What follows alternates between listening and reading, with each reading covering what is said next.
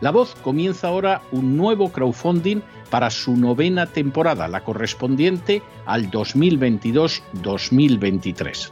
Lo hace además en unos momentos en que la libertad de expresión está más amenazada que nunca en décadas en España, en Hispanoamérica y en el resto del mundo.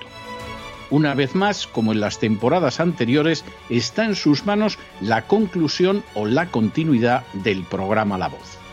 Debido a la crisis económica creciente, al cambio del dólar en relación con el euro y sobre todo a la censura del programa en redes con su correspondiente desmonetarización, en esta novena temporada nos vemos obligados a subir el objetivo hasta la cifra de 130.000 dólares.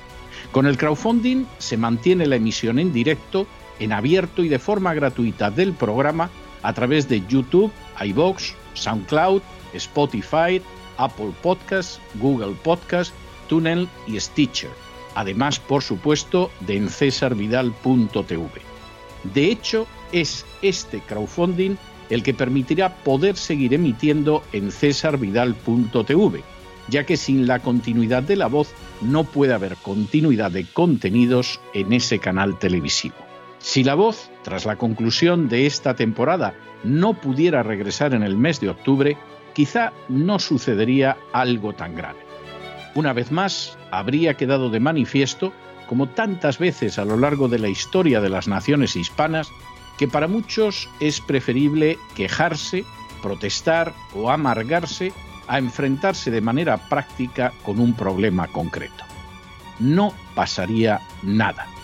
La voz simplemente dejaría de emitirse por la sencilla razón de que no hay suficientes personas dispuestas a asumir el apoyo de su causa, que es la de la libertad y de la verdad la de la información independiente y la opinión rigurosa, la de la lucha contra las tiranías y contra aquellos proyectos que pretenden convertir en esclavos a los seres humanos. Si piensan que merece la pena seguir escuchando día a día la voz, son ustedes bienvenidos a la hora de contribuir al nuevo crowdfunding que permitirá que puedan escuchar este programa radiofónico una temporada más. Muchas muchas, muchas gracias por todo. God bless you. Que Dios los bendiga.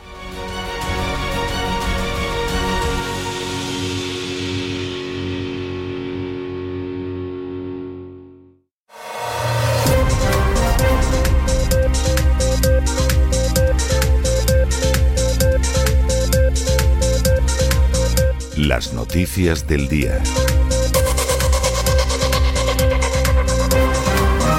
Estamos de regreso y estamos de regreso para entrar en nuestro boletín informativo después de ese editorial que hemos dedicado a los que han huido de las vacunas. Subrayamos lo de huido porque ha habido gente que decidió en un ejercicio absolutamente impecable de libertad decir que no se ponía la vacuna, que no le convencía, que no se sentía seguro y tenía todas las razones del mundo para hacerlo. Nosotros nunca dijimos a la gente que se vacunara o no se vacunara. Allá cada cual, ya son ustedes mayorcitos para saber lo que hacen. Pero sí que informamos de todo lo que ocultaban las furcias mediáticas. Por ejemplo, las condiciones que imponían las farmacéuticas a los gobiernos, lo que aceptaban los gobiernos, los peligros que las propias farmacéuticas decían a los gobiernos que existían y que los gobiernos ocultaban. Eso lo informamos desde el primer momento. Y luego cada cual, se supone que la gente es mayorcita y tiene un mínimo de sensatez, cada cual toma la decisión que quiere. Claro, la gente que en realidad chapotea, se revuelca, rezonga en el liberticidio, pues esto no lo podía aguantar. Había que ir a por la gente que no se quería vacunar. Los llamaron asesinos. Gente que de medicina no sabe absolutamente de nada. Bueno, no saben en realidad de casi todo, no saben nada suele ser gente de una ignorancia enciclopédica, casi no encuentras algo en una enciclopedia que no ignore. Y esa gente pontificando porque se subían a un escenario, porque salían en una pantalla de televisión o porque tenían un micrófono delante. O sea, yo creo que es de los espectáculos más bochornosos y más degradantes que se pueden ver en una sociedad. Y algunos además hasta insultando, llamando asesinos a los que no querían vacunarse. Por cierto, que la Junta de Andalucía, que sigue sacando debe ser la única región en España que sigue sacando las cifras de la gente que sufre el coronavirus, ya son solo vacunados, desde hace bastante tiempo. Los no vacunados ni enferman, ni se mueren, ni nada, gracias a Dios. Los únicos que no dejan de caer frente al coronavirus son los vacunados. Bueno, esto también lo advertimos en su día, pero claro, estaban las furcias mediáticas desatadas, los políticos tres cuartos de lo mismo. ¿Y ahora de qué nos enteramos? Bueno, primero nos enteramos de que es verdad, había gente ignorante, tonta, manipulable, estúpida, prostituida, etc. Pero eso, eso se sabía hace mucho tiempo. Pero nos hemos enterado de que había gente que no se lo creía, pero no tenía el valor como los otros de decir, no, yo no me vacuno.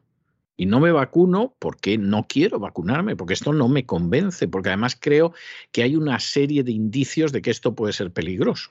Bueno, esos fueron los que aparecieron como el capitán trueno, como el jabato, es decir, la gente que fue verdaderamente valiente. Pero luego está la gente que, hombre, no era valiente, pero no se lo creía. Y entonces, como tampoco querían tener problemas, pues ¿qué pasa? Que al final surge el mercado negro de las certificaciones falsas. Esto en algunos países de Hispanoamérica ha sido verdaderamente el relajo superior. Es decir, te vendían las certificaciones de vacunación hasta en las plazas, lo cual ya es el remate. O sea, te podías llevar una libra de aguacates y un certificado de vacunación. Seguramente más falso que un dólar de madera. En España, hombre, las plazas que sepamos no lo ofrecían, pero claro, siempre aparece alguien corrompido dentro del aparato del Estado y alguien que lo piensa y dice, hombre, que no me lo paguen en España, no sea que aparezcan los chupasangres de la agencia tributaria y me líen una inspección, no, que lo paguen en Lituania. En Ucrania por un pelo, pero bueno, en Lituania, que paguen en bitcoins, en tal sitio, etcétera, etcétera. Y esto empezamos a expedir certificados de vacunación. Que sepamos, por las investigaciones que hay de un par de meses para acá, millares y millares la última lista de 2.200. Bueno, pues decir, bueno, pues estará gente asustada, no se creía la historia, no tenía valor para enfrentarse a la masa azuzada por las furcias mediáticas y dijeron, pues hombre, eh, busquen un certificado y me libro. Vale. Pero es que resulta que aparece el director de una compañía farmacéutica. Y el director de una compañía farmacéutica que fabrica fármacos relacionados con el coronavirus dices, a ver, a ver, a ver, a ver, a ver, a ver, a ver, a ver. O sea, el director de una compañía farmacéutica que fabrica fármacos relacionados con el coronavirus compra un certificado falso de vacunación. Y encima se lo cuenta a los parientes, y claro, los parientes inmediatamente. Y uno dice, pero bueno, ¿qué sabía este señor? ¿Qué sabía este señor de los medicamentos del coronavirus? Y sobre todo, si lo sabía, ¿por qué no nos lo contó?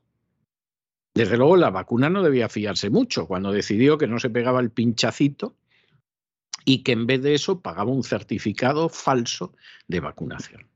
Y aquí es donde ya te echas a temblar, porque dices, bueno, ¿y cuántos políticos no se han vacunado? Por ejemplo, aquel altísimo ejecutivo de la Pfizer que dijo que él no se vacunaba, ni él ni su familia, porque había un conflicto de intereses. ¿Conflicto de intereses cuál? ¿Entre tu salud y lo que vendías? Porque si no, que nos expliquen el conflicto de intereses. Y claro, aquí está saliendo una cantidad de podedumbre verdaderamente impresionante. Las furcias mediáticas locas por enganchar la publicidad de la Big Pharma.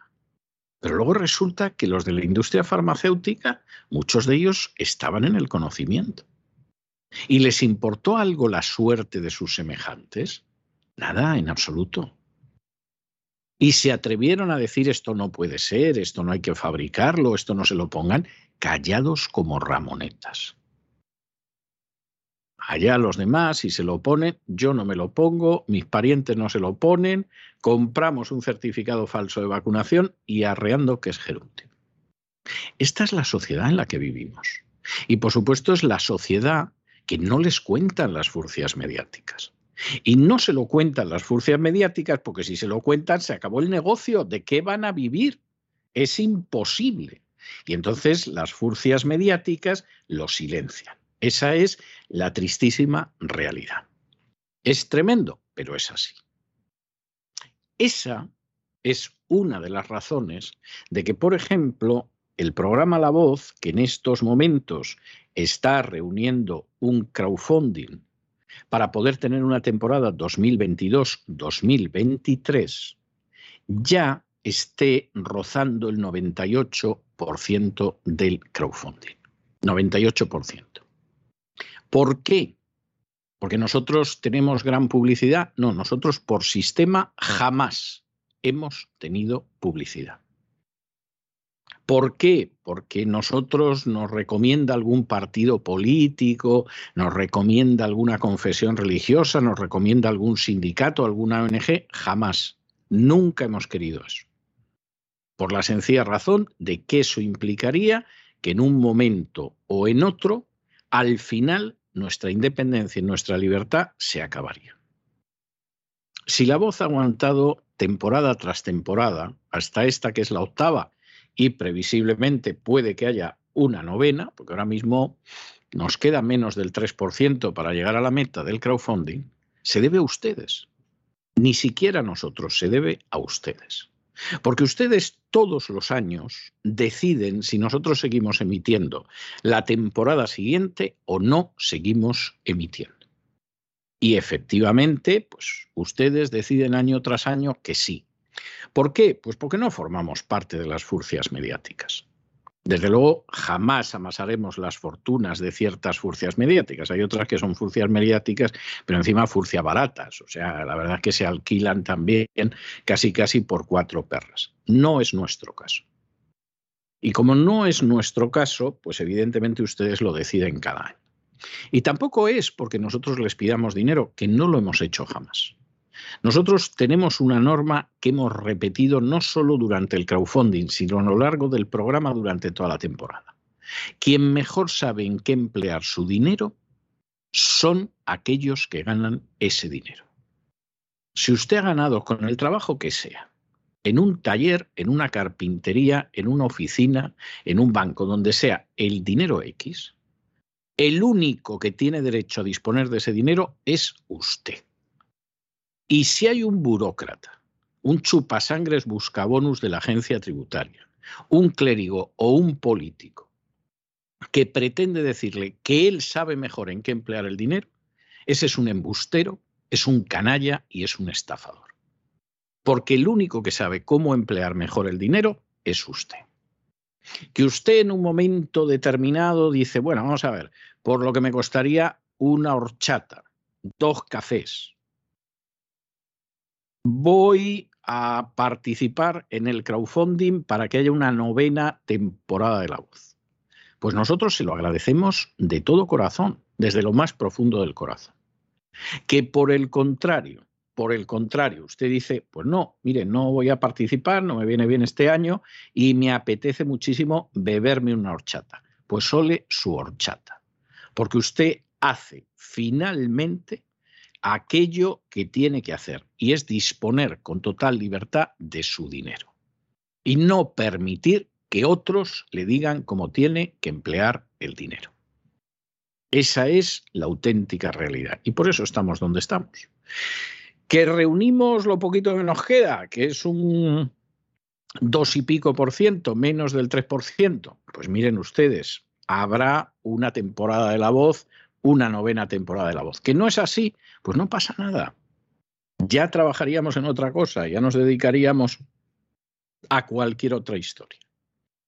Pero lo cierto es que esta es la situación. Y a nosotros no nos paga la publicidad ni privada ni pública porque no tenemos.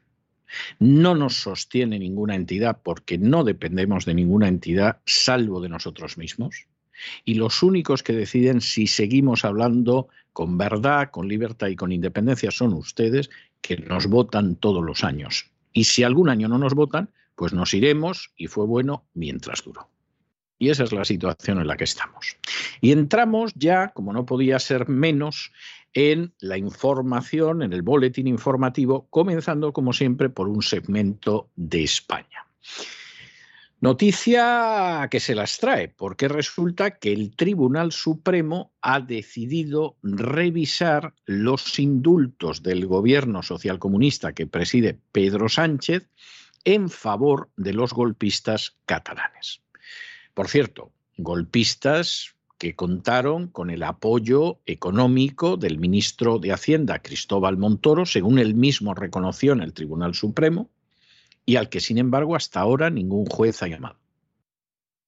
Y que sigue andando tan fresco por ahí cuando tendría que estar en la cárcel. De modo que, en fin, la actuación de la justicia en España no es que sea de lo más recomendable. En este caso, evidentemente, el Tribunal Supremo rectifica, ha dicho que por lo menos va a revisar los indultos y bueno, aparece en un momento determinado la portavoz del gobierno y ya lo que nos dice es algo verdaderamente impresionante, porque demuestra que ni de broma, ni de broma, en España existe una supremacía de la ley como se supone que hay en otros países, eso que los anglosajones llaman el rule of law.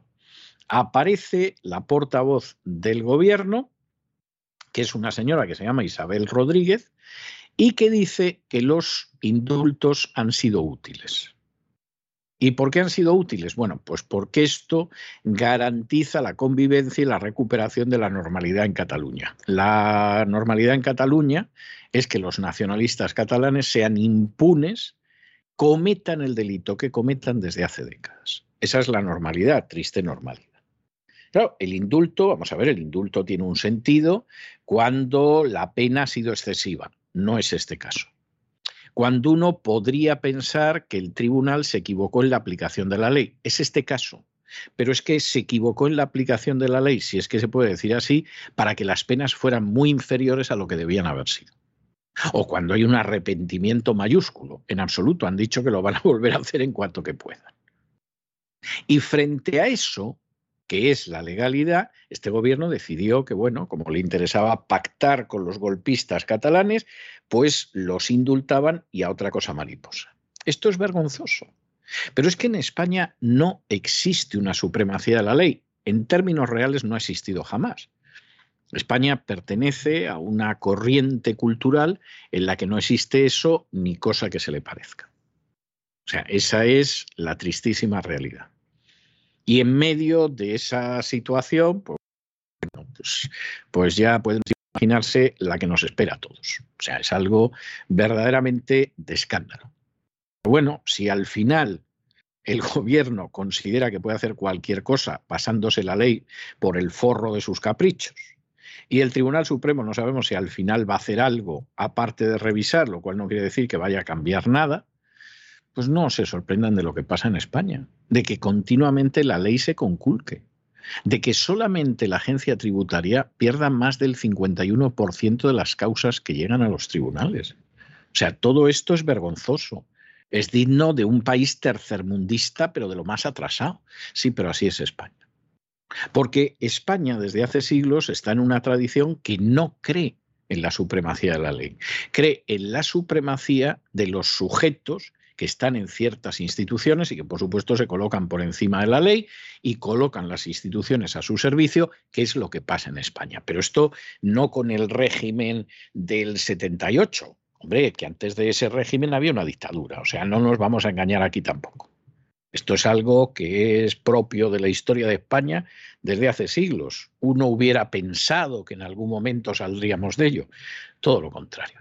Cada día que pasa es más evidente.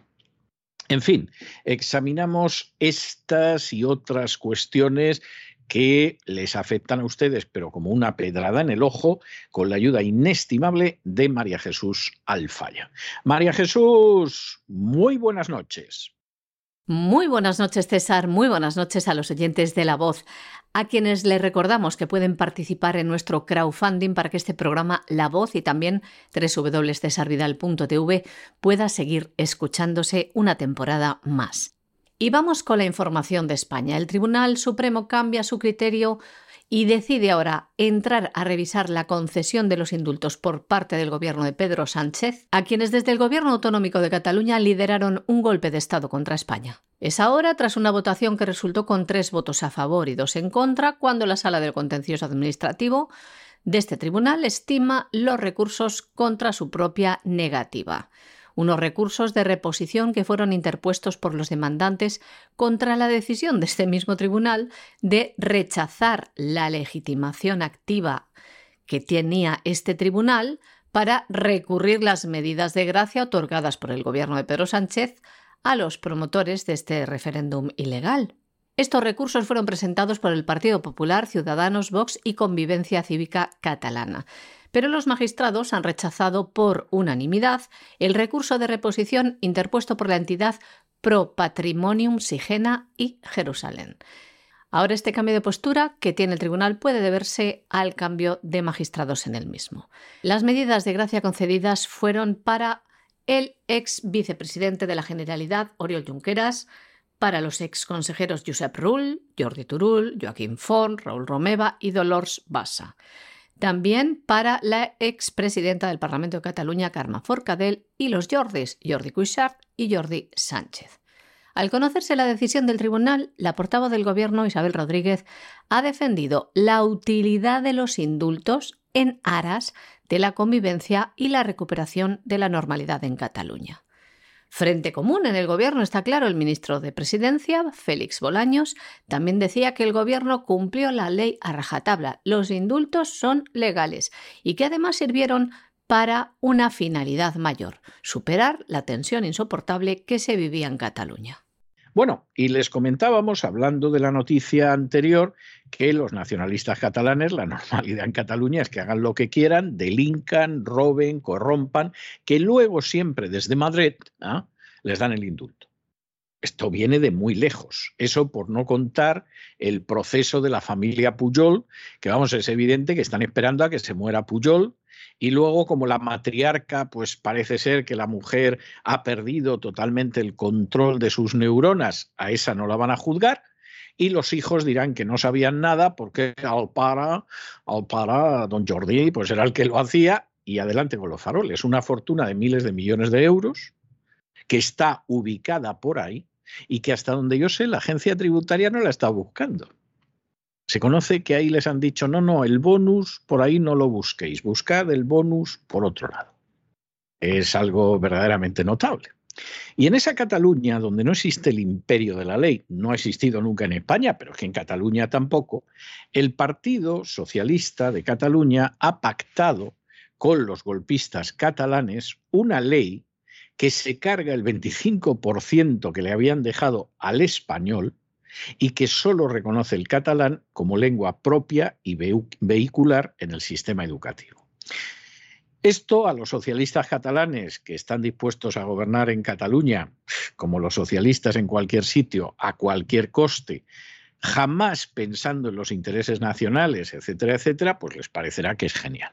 Es decir, aquí hemos llegado a un acuerdo, pues la próxima vez a lo mejor conseguimos que junto con la izquierda gobernamos, controlamos la generalidad como además Cataluña es la región que más se lleva de toda España, porque expolian a toda España para dárselo a Cataluña y que se estén quietecitos o no se muevan demasiado los nacionalistas, encantados.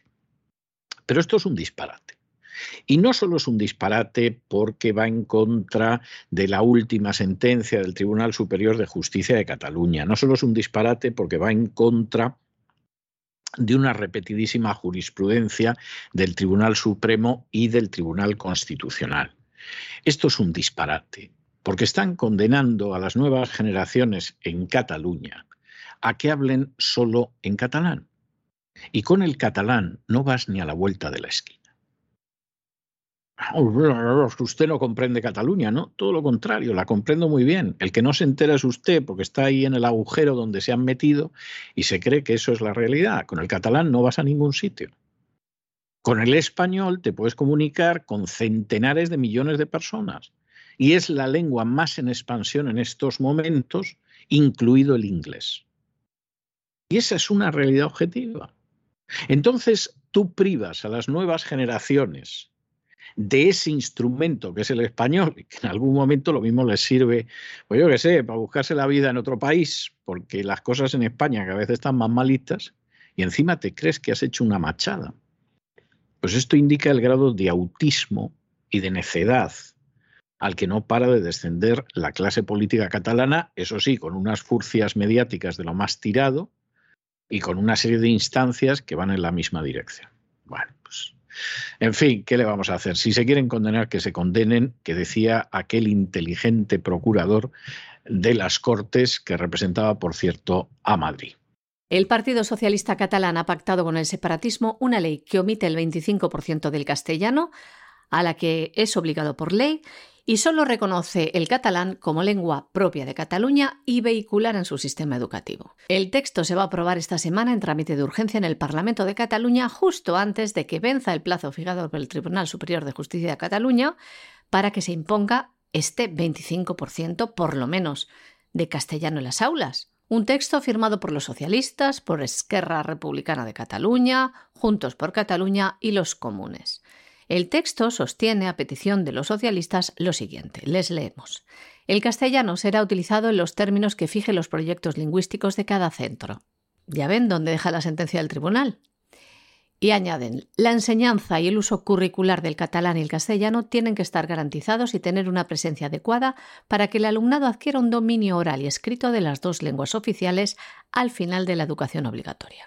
Y también dice esta ley que van a sacar adelante, que las lenguas oficiales estarán supeditadas a, les leemos, la situación sociolingüística de los centros, de su entorno o de los objetivos de normalización lingüística. Como ven aquí es donde pisotean la ley, la exigencia impuesta por el alto tribunal del 25% de clases al menos en castellano en todas las escuelas catalanas. Pero no lo van a tener fácil porque, según explica el redactor del recurso de la Asociación por una escuela bilingüe que envió al Tribunal Superior de Justicia de Cataluña a exigir la inminente ejecución de la sentencia, hablamos de Pepe Castillo, dice que esta ley es una ley confusa, hecha de manera atropellada, que no afecta a la sentencia y que no impedirá que el castellano sea vehicular porque debe interpretarse conforme a la Constitución. Pero de momento la sentencia del tribunal no se está cumpliendo, ya que el Departamento de Educación de la Generalidad de Cataluña remitió una carta a los directores de los colegios diciéndoles que no cumplieran la sentencia. Nos vamos a Hispanoamérica y nos vamos a Hispanoamérica con una noticia enormemente triste y es que el Tribunal Supremo de México avala que el aborto a partir de los 12 años en casos de violación se pueda practicar sin autorización de los padres o tutores. Esto es un disparate. Esto es una historia que viene desde hace bastante tiempo y que efectivamente, pues bueno, de alguna manera tenía una base en la legislación mexicana previa, pero desde luego no a partir de los 12 años y desde luego no sin el consentimiento de los padres o tutores. Claro, como esto en última instancia no es nada más que una muestra más de sumisión a la agenda globalista, que es una agenda abiertamente genocida, es decir, pretende liquidar a miles de millones de seres humanos o en el claustro materno o porque son ancianos o porque son enfermos o porque los vamos a matar de hambre con las hambrunas que estamos provocando, etcétera, etcétera, etcétera, pues bueno, estarán encantados. Pero esto es algo pavoroso. Y además, como toda esta agenda genocida, al final es algo absolutamente aterrador, por lo ridículo. De manera que una niña de 12 años, pues para ir a un museo o para ir a una excursión o cosas de ese tipo, necesita el permiso de padres, de tutores, etc. Pero para abortar, no ir a un museo debe ser mucho más peligroso que abortar, ¿no? Supongo que en algún caso dirán, lo mismo van al museo, aprenden algo, piensan un poco, peligrosísimo, peligrosísimo. Y claro, al final habrá quien no quiera ver esto, pero esto es lo que hay. Y estamos viendo cómo se desenvuelve toda una agenda genocida que tiene en el punto de mira a miles de millones de seres humanos y que ha decidido exterminarlos o con virus falsos o ha decidido exterminarlos mediante el aborto, o mediante el hecho de que no lleguen a nacer jamás por la expansión de la homosexualidad, o porque exterminamos a los indigentes y a los ancianos y a los enfermos mediante la eutanasia, o a lo mejor porque finalmente conseguimos que estalle una tercera guerra mundial y, en fin, vamos a intentar dejar el planeta desbrozado para lo que a nosotros nos gusta.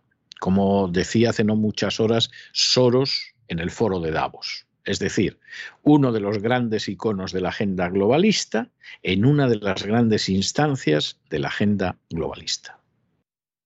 Bueno, pues esto es una desgracia para México, pero hay que decir que es el síntoma de una desgracia muchísimo mayor para el género humano. El Tribunal Supremo de México ha avalado la interrupción legal del embarazo en casos de violación sin necesidad de autorización judicial o en el caso de las niñas mayores de 12 años sin la necesidad de autorización de los padres o tutores. Todos los hospitales públicos mexicanos deberán practicar abortos a mujeres mayores de 12 años en casos de violación sin necesidad de que las víctimas hayan presentado una denuncia penal por los hechos. De este modo, la Suprema Corte de Justicia de México refrenda la validez de la norma oficial mexicana 46 que permite el aborto por violación en todas las instituciones de salud públicas y privadas del país. Desde el año 2009, esta norma, la NOM 046, establece que las mexicanas tienen derecho a interrumpir un embarazo por violación en cualquier estado. Ya la última reforma de esta norma del año 2016 eliminaba el requisito de denuncia para poder practicar un aborto en cualquier clínica o hospital de México, y también permitía el aborto sin el consentimiento de los padres, algo que provocó numerosas acciones. En ese año 2016 el Congreso de Aguascalientes y el Gobierno del Estado de Baja California interpusieron controversias constitucionales que alegaban violaciones a las facultades legislativas de los congresos estatales con respecto a los delitos de violación y aborto además de afectaciones al interés superior de la niñez por permitir el aborto a las niñas menores de 12 años sin el consentimiento de los padres. Pero ahora, como les decimos, el tribunal rechaza estas controversias con nueve votos a favor y solo uno en contra. Y para apoyar su postura, el juez del Tribunal Supremo de México, Luis María Aguilar, afirmaba lo siguiente en la prensa. La Convención sobre los Derechos del Niño introduce el concepto de evolución de las facultades del niño al estipular que la dirección y orientación impartidas por los padres o encargados legales deben tomar en consideración su capacidad de ejercer sus derechos por cuenta propia. Y nos vamos a Brasil, donde también se libra otra de esas batallas, porque Brasil ha decidido que pone fin a la emergencia por el coronavirus aunque la Organización Mundial de la Salud, que está haciendo todo lo posible para convertirse en un gobierno sobre los gobiernos que acabe decidiendo sobre la vida y hacienda de los seres humanos, dice que, en fin, que la pandemia no ha terminado, que esto sigue así, que no se puede hacer. Recuerden ustedes que desde el inicio del coronavirus, de la crisis del coronavirus, en su momento, Bolsonaro fue uno de los pocos que se opuso a las políticas de confinamiento masivo y de cierre de empresas.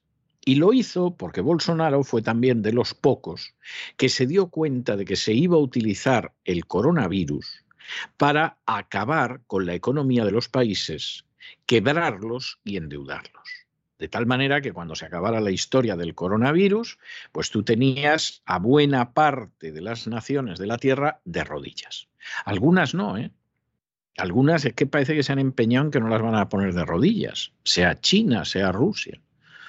A uno le pueden caer mejor o peor sus presidentes, le puede caer mejor o peor la nación o su sistema, pero desde luego no parece que estén dispuestas a hincar la rodilla delante de la agenda globalista. Hay algunas naciones más pequeñas que van en esa línea. Es el caso de Hungría con Orbán, es el caso de Brasil con Bolsonaro. Y efectivamente, Bolsonaro en ese sentido ni hablar y Bolsonaro además ha sido de los que se ha opuesto al Tratado Global de Pandemias porque se ha dado cuenta perfectamente de que eso significa el final de la libertad para los estados, el final de la soberanía y el final de la independencia. Bueno, esperemos que aparte de Bolsonaro se, entere más gente, porque en Brasil las elecciones presidenciales no están tan lejos y la idea es que acabe un presidente de carácter globalista, da lo mismo que sean de izquierdas o de derechas, no crean ustedes que eso es tan relevante, imponiéndose y convirtiendo al Brasil, que es uno de los países que puede salir de toda esta zarabanda, convirtiéndolo en un protectorado, en una colonia más de la agenda globalista. El mismo día que el director general de la OMS insistía en que la pandemia por el COVID-19 continúa y que no está cerca de terminar, el Ministerio de Salud de Brasil decretaba el fin de la emergencia de salud pública en el país causada por el coronavirus SARS-CoV-2. Este fin de la declaración de emergencia no afecta a las llamadas vacunas contra el COVID-19, las empresas que elaboran vacunas candidatas y otros productos relacionados con la pandemia han recibido una prórroga de un año de la denominada autorización de uso de emergencia antes de tener que solicitar debidamente la aprobación de sus productos al organismo sanitario competente. También termina la obligación de llevar mascarillas en aeropuertos y aviones y se vuelve a servir comida en los mismos. Hay que decir que desde el inicio de la declaración de la pandemia Brasil documentó 31 millones de casos y 665.000 muertes. Y ahora las autoridades sanitarias han registrado algo menos de 500.000 casos de coronavirus en el último mes. Según expuso el ministro de Salud de Brasil, Marcelo Quiroga, en la Asamblea Mundial de la Salud que se celebra en Ginebra, Ahora la prioridad sanitaria de Brasil es reducir los factores que elevan el riesgo de enfermedades cardíacas y otras afecciones, como el tabaquismo, la falta de ejercicio, la diabetes y la hipertensión. Hay que recordar que Bolsonaro ha sido uno de los pocos presidentes del mundo que se ha opuesto a las políticas de aislamiento masivo y cierre de empresas y llamaba a los brasileños a seguir con la mayor normalidad posible durante gran parte de esta denominada pandemia. Una postura que no siguieron la mayoría de los gobernadores de Brasil, donde en muchos estados los ciudadanos del país sí sufrieron encierros domiciliarios porque este sistema federalista que rige Brasil da potestad a los gobernadores para imponer sus propias políticas de emergencia incluso cuando el presidente no estaba de acuerdo. Hay que decir también que Jair Bolsonaro se ha opuesto frontalmente al Tratado Global de Pandemias, haciendo afirmaciones como estas. Brasil no se unirá a eso. Brasil es autónomo. Brasil es autónomo y no se meterá en eso. Olvídese. Si esa propuesta avanza, no será con Brasil. ¿Sabes por qué? preguntaba retóricamente Bolsonaro porque fui el único jefe de Estado en el mundo que no se adhirió a la tendencia del bloqueo. Dije que había que cuidar a los ancianos y a las personas con comorbilidades. Y hoy los estudios, sobre todo los de fuera de Brasil, demuestran que tenía razón. Y continúa diciendo el presidente Bolsonaro. ¿Cuál fue el estado que más se encerró en Brasil? Sao Paulo. ¿Cuál fue el estado en el que murieron más personas por cada 100.000 habitantes? Fue San Paulo. Esa es una señal de que tenía razón. Bueno, nos vamos a internacional y nos vamos a internacional con la matanza que se ha producido en Texas. Ya saben ustedes que hubo un joven, por cierto, transexual e hispano, aunque ustedes sobre todo les cuenten que era pobre, pobrísimo, que agarró un arma, se puso a disparar y se ha llevado por delante a 19 niños y dos profesoras del centro. Como no podía ser menos, esto no lo ha utilizado para el fondo del asunto. ¿eh? Por ejemplo, que este chico a lo mejor tanto trans le trastornó y se puso a pegar tiros. Es que este chico a lo mejor es de los hispanos que no deberían estar en este país. Fin, no, eso Biden no lo va a pensar. Biden ha aprovechado tomarla con las armas. Pero ojo, que aquí aparece la típica hipocresía del muy católico presidente Biden. Y es que efectivamente las armas que no puede haber son aquellas armas que utiliza un ciudadano para defenderse. Sí, es verdad que a lo mejor hay un ciudadano que es trans e hispano, que se le cruzan los cables y se pone a pegar tiros. Pero esas armas, y además tienen una protección legal, que es la propia Constitución americana, son armas que tienen los ciudadanos para defenderse, por ejemplo, de políticas como las que impulsa Biden. Entonces Biden le han dicho, por el amor de Dios, ¿cuándo vamos a enfrentarnos al lobby de las armas? Y a uno le dan, las ganas de, le dan ganas de decir, por el amor de Dios, ¿cuándo vamos a enfrentarnos a un hipócrita criminal que se llama Joe Biden y que está ocupando de manera ilegítima la Casa Blanca? ¿Cuándo? Porque el señor Biden, ¿cómo va a hablar del lobby de las armas? Si el señor Biden ha conseguido que el lobby de las armas hace apenas unas horas se embolse 40 mil millones de dólares en armas para Ucrania. ¿Pero qué está hablando del lobby de las armas? ¿Pero qué está diciendo este sujeto? Si precisamente la industria armamentística forma parte del complejo industrial militar en este país y el dinero gordo lo hace gracias a políticos como Biden no a un chico que puede comprar una escopeta. Esto es el colmo de la desvergüenza, de la hipocresía y de la duplicidad, que es lo que es Biden. Y por supuesto hay millones de americanos que cuando ven a Biden diciendo esto les das ganas de vomitar. Pero a continuación van a ver si el arma que tienen en casa funciona bien. Porque saben que efectivamente la agenda globalista quiere dejar desarmada e inerme a la población. Eso en España ya es así.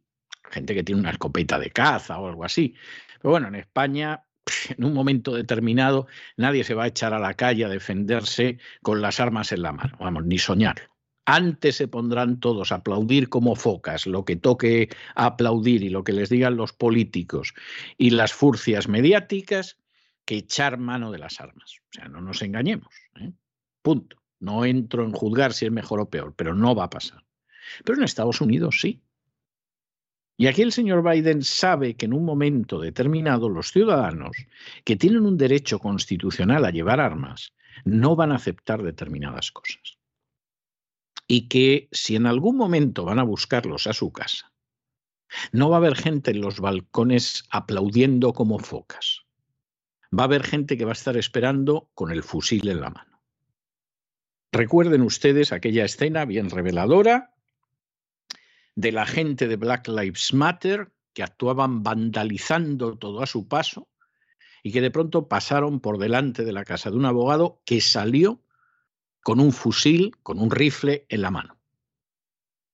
Y al lado su mujer. Y los de Black Lives Matter pasaron al lado.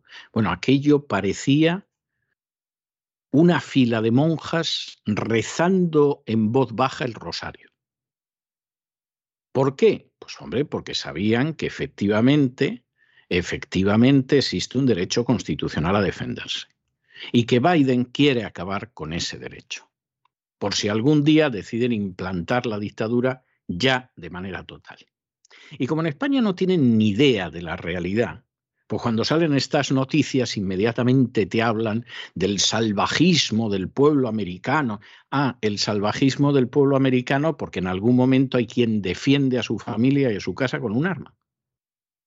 Y el salvajismo del director de una empresa farmacéutica que no se cree lo de las vacunas del coronavirus, que compra un certificado falso para él y para sus parientes, eso no es salvajismo. Eso no causa por silencio y omisión quizá miles o decenas de miles de muertes y de desgracias personales. Eso no es salvajismo. Es terrible, verdaderamente terrible, la información de las furcias mediáticas en España, que en estos momentos estarán en la historia de que como hay una pobreza terrible en Estados Unidos y además se deja a la gente que tenga armas, no, ese, ese riesgo en España no existe. La gente que en España tiene armas, desgraciadamente, y las usa, son los terroristas y los delincuentes. Porque incluso la policía no se atreve a utilizarlas. Y en el caso de los pobres ciudadanos que utilizan un arma en defensa propia, están en prisión. Como ese pobre anciano que lleva ya más de un año en prisión porque siendo un octogenario y viendo venir a un delincuente inmigrante ilegal que estaba en España, con una motosierra, se defendió de él. ¿Y qué pasó? Que está en prisión. Y que la juez decidió que obviamente la defensa propia no aplica. La defensa propia hubiera sido a lo mejor que le hubiera cortado primero una pierna al anciano y entonces el anciano hubiera respondido, o que el anciano hubiera buscado otra motosierra. No sabemos los 50 o más años de diferencia de edad que tenía con el delincuente, cómo lo hubiera solucionado el anciano para equipararse. Pero ese pobre hombre está en prisión. Y a ese pobre hombre, quien ahora se dirige a ustedes, le envió un paquete hace meses y ese paquete le ha venido devuelto de la prisión. Es decir, que le están incluso privando del derecho de recibir paquetes. ¿Por qué? Pues porque algún funcionario, alguna autoridad política de la cárcel, etcétera, vio que quien se dirige a ustedes, a ese hombre, le enviaba un paquete y decidió que se devolviera. Eso es lo que pasa en España. Eso es lo que le gustaría a Joe Biden que pasara en este país. Eso es lo que jamás va a suceder en este país. El presidente de los Estados Unidos, Joe Biden, ha expresado su dolor por el ataque a la escuela de primaria Grove en Ubalde, una localidad de 16.000 habitantes del estado de Texas. Un joven de 18 años armado ha matado allí a 21 personas, entre ellas 19 niños y dos profesoras del centro. El presidente de los Estados Unidos ha aprovechado sus condolencias para lanzar también un mensaje en favor de mayores controles sobre la venta y el uso de armas de fuego, señalando a los grupos de presión de la industria como responsables de impedir una regulación más severa. Y se expresaba Joe Biden del siguiente modo. Los fabricantes de armas se han pasado dos décadas comercializando agresivamente las armas de asalto, que son las que mayores beneficios le reportan. Por el amor de Dios, ¿Cuándo vamos a enfrentarnos al lobby de las armas? Estoy harto, tenemos que actuar y no me digan que no podemos actuar contra estas carnicerías. Pasé mi carrera como senador y vicepresidente trabajando para aprobar leyes de armas con sentido común. No podemos evitar todas las tragedias, pero sabemos que funcionan y tienen un impacto positivo cuando aprobamos la prohibición de armas de asalto. Los tiroteos masivos bajaron y cuando la ley expiró se triplicaron. La idea de que un chico de 18 años pueda entrar a una tienda de armas y comprar dos armas de asalto es un error. En parte no le falta razón, pero resulta bastante chocante escuchar a Joe Biden hablar así cuando el lobby armamentístico está haciendo el agosto gracias a él en Ucrania y en otros países en conflicto, y cuando además Joe Biden ha tapado a su hijo que ha financiado durante años la producción de armas químicas en Ucrania, algo mucho más mortal y más grave. Bastante cinismo observamos en Joe Biden. Bueno, y nuestra última noticia de internacional sigue hablando de Biden, y es que el fraude electoral más que indiscutible que llevó a Biden a la Casa Blanca cada vez está más claro. De hecho, después de una investigación que ha llevado varios meses en el estado de Wisconsin, el sheriff del condado de Racine hizo una presentación que se ha televisado en la que ha expuesto las pruebas que pudieron reunir sobre la comisión de delitos graves de la Comisión Electoral de Wisconsin, lo cual es tremendo. ¿Y cómo lo hacían? Oiga, pues como si esto fuera el régimen de la restauración en España, sacándole el voto a pobres ancianos que ya no tienen capacidades mentales. O sea, puede que a lo mejor aquí los ancianos no los vayan liquidando en masa como en el Canadá pretende liquidarlos el globalista Trudeau, porque alguno diga, oye, no, que esos ancianos pueden votar al Partido Demócrata y tenemos elecciones de midterm a la vuelta de la esquina. No me los matéis todavía. ¿Eh? Conservádmelos porque allí va la gente, le saca los votos al pobre anciano que ya no sabe dónde tiene la mano derecha y por supuesto los votos se los da a Biden o a algún miembro del Partido Demócrata. Esto es irrefutable, esto apesta. Y apesta como apesta lo que está haciendo Biden en Ucrania y cómo se viene haciendo al menos desde Obama, del que fue el vicepresidente. Apesta como el dichoso ordenador portátil de su hijo Biden. Apesta como los negocios del hijo de Biden, Hunter, en China y en Ucrania. Y apesta como un fraude electoral propio de un país africano de lo más atrasado y que desgraciadamente se dio en varios de los estados de Estados Unidos, robándole la elección a Donald Trump y dándosela a un esclavo, una marioneta, un títere de la agenda globalista como es el presidente Biden. Después de una investigación de varios meses en el estado de Wisconsin, el sheriff del condado de Racine hizo una presentación televisada en la que expuso las pruebas que su oficina pudo reunir sobre la posible comisión de delitos graves perpetrados por la Comisión Electoral de Wisconsin. Concretamente, las pruebas mostraban que se habían emitido votos en ausencia en nombre de pacientes de residencias de ancianos incapacitados. El director de la residencia era quien solicitaba los votos y los empleados los que supuestamente se encargaron de dárselos a los ancianos. En el año 2020, la Comisión Electoral de Wisconsin, casualmente, prohibió expresamente a los diputados especiales de votos que entraran en las residencias de ancianos. Hay que decir que los diputados especiales de votos son las únicas personas autorizadas por ley para visitar a los ancianos en las residencias. Fue además la Comisión Electoral quien dijo a los miembros de las residencias que ayudaran a los ancianos a votar, algo que es ilegal y considerado un delito de tipo 1. Personas incapacitadas, con deterioro cognitivo, ancianas, una de ellas una mujer ya fallecida que cuenta a su familia que creía que todavía gobernaba Kennedy. Además, fue la Comisión Electoral quien pidió al gobernador de Wisconsin que eliminara el requisito de la ley electoral para las residencias de ancianos, algo a lo que el gobernador se negó porque era ilegal. Todo esto la Comisión Electoral lo hacía justo antes de las elecciones que dieron la victoria a Joe Biden. Estos delitos cometidos en las residencias que se detectaron primero en Racine se siguió investigando a nivel estatal y se pudo comprobar que era una práctica generalizada. Tanto es así que en las residencias de ancianos el 100% de los ancianos votaba en las elecciones, algo nunca visto antes. Michael Gebelman, ex juez de la Corte Suprema del Estado de Wisconsin y abogado especial que investiga el fraude electoral en el Estado, fue a estas residencias a entrevistar a los trabajadores, a los ancianos y a sus familiares para ver qué estaba pasando y pudo comprobar que los que quedaban vivos, en su mayoría, no estaban capacitados para emitir un voto. Esto es un ejemplo más que les hemos venido contando durante años en este programa de un verdadero escándalo, una evidencia más de que le robaron la presidencia a Donald Trump. Y hasta aquí hemos llegado nosotros con nuestro boletín informativo de hoy. María Jesús, muchas gracias, muy buenas noches Muchas gracias a ti, César. Muy buenas noches también a los oyentes de La Voz. Y ustedes no se nos vayan, no se nos vayan, porque saben que vamos a regresar enseguida con Don Lorenzo Ramírez y el Despegamos. Y a continuación tenemos el programa doble y sesión continua que tenemos todos los viernes en La Voz dedicado a la salud. Primero vendrá Elena Kalinikova y nos va a hablar de la vida sana, de la existencia saludable, del naturismo. Y luego tendremos a Miguel Ángel Alcarria con su psicoteca. Y por supuesto, un tema de carácter psicológico extraordinariamente interesante. De manera que no se vayan, que regresamos enseguida.